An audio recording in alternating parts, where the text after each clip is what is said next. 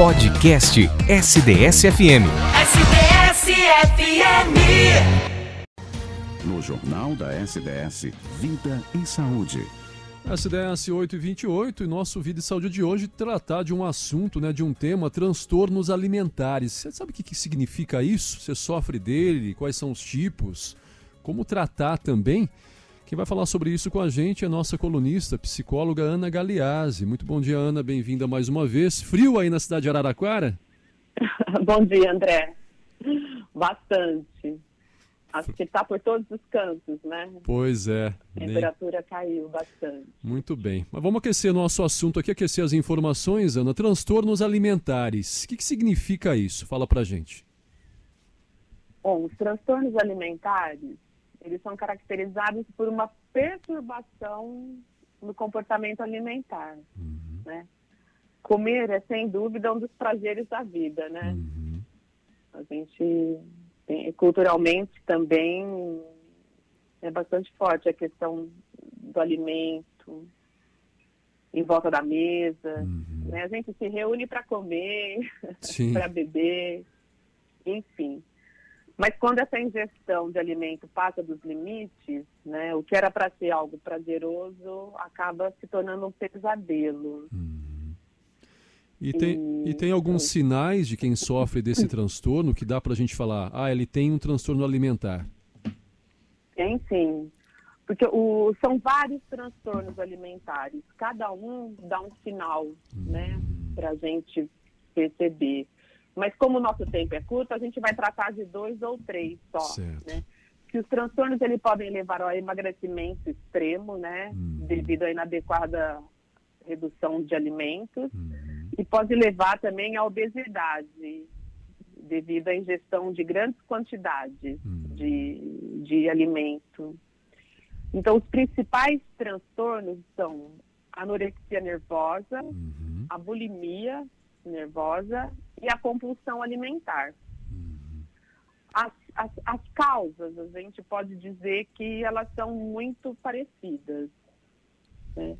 Você quer que eu fale dos sinais primeiro? É, fala um, dos sinais para a gente entender, de repente, quem está nos ouvindo, né? E, tá. e, por exemplo, não imagina, de repente, até tem esse transtorno, né? No dia a dia ali, mas não sabe que tem, né? Não, não percebe, né? Esses sinais. Sim. Então vamos começar pela anorexia nervosa, tá. né? Na anorexia nervosa, o indivíduo ele se enxerga gordo, apesar de estar abaixo do peso, ou estar no peso ideal. Uhum. Né? Ele se, uma característica principal dele é ele se recusa em se alimentar. Né? Uhum. Né? Então são aquelas dietas bem restritivas, bem restritivas mesmo, uhum. e excessos de atividade física. Né? Há uma visão distorcida do corpo, né? Uhum. A perda de peso, é, que costuma ser bastante forte, ela pode gerar uma queda grande de imunidade. então nunca... esses são os sinais. E ele nunca vai, é, ele nunca vai chegar no corpo ideal, né? Não. Para ele não, né? Se ele não fizer um tratamento é difícil. Uhum.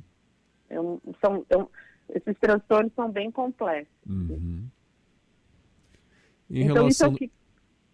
Não, fica à vontade. Isso é o que caracteriza a anorexia Uhum. Pode falar. Não, não, pode falar. Fica à vontade.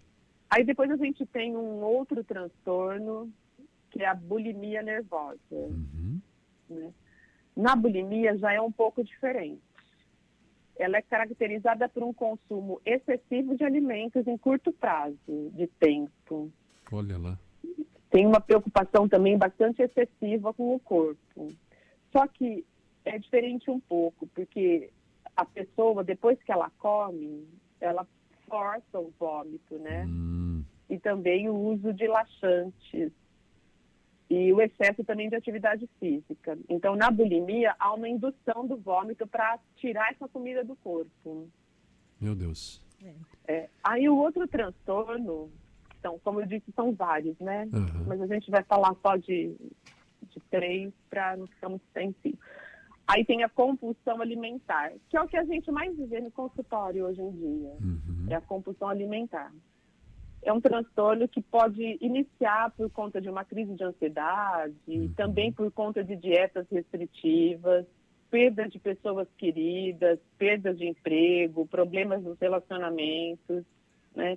Podem levar um, o aparecimento desse comportamento alimentar em excesso, né? O comer compulsivo. Então a pessoa come exageradamente, ela come sem fome, ela come com fome, ela come quando ela está alegre, ela come quando ela está triste, ela come muito rápido, ela come como se não houvesse amanhã. É para sanar essa ansiedade dela, né? Isso. Então ela come assim, como se não houvesse amanhã, né? Uhum. Acha que a Uma comida grande vai quantidade acabar. de alimentos. Oi, Ana. Bom dia, Oi. Tereza. Tudo bem, Tereza? Tudo bem, você? Graças a Deus, tudo bem. Ana, entrando dentro desse assunto, você bem é, mapeou, né, a anorexia, a bulimia. É, além desses transtornos que causam no corpo da pessoa, a gente sente também que essas pessoas elas têm dificuldade social. É, tentam buscar na comida ou na falta dela a sua saciedade, só que elas também aí sofrem por causa disso. Às vezes se, afastam também da- do social, do convívio. É claro que nesse momento a gente vive essa situação atípica, mas muitas vezes também ela sofre é, essa questão social. Se é- isola, né? Isso, se isola, porque tem as suas manias. Vai numa festa, não vai comer bolo, ou vai comer exageradamente. Ah, então não vou, né? Como é que ela pode lidar, né? As pessoas que já identificaram isso, e é claro, identificaram, mas quem atesta aí é o médico, né? Ela tem que ir no Sim. médico fazer aí a, a sua avaliação.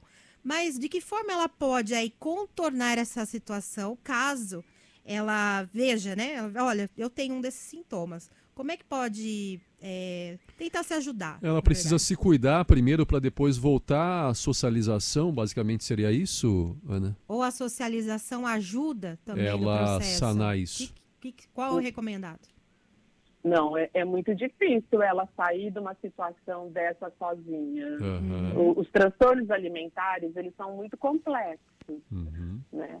Porque tem uma distorção da imagem e tem fatores biopsicossociais. Uhum. Então, ela se isola realmente. Você tocou num ponto importante. Ela pode se isolar porque ela está acima do peso, por conta da compulsão alimentar.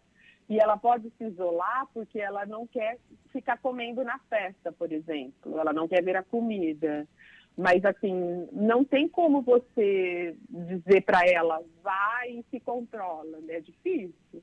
Porque o tratamento, ele, ele precisa de, basicamente, quatro pilares, vamos Uhum. dizer assim. Seria um médico psiquiatra para avaliar uma medicação, um psicólogo, um nutricionista e, o mais importante, a família.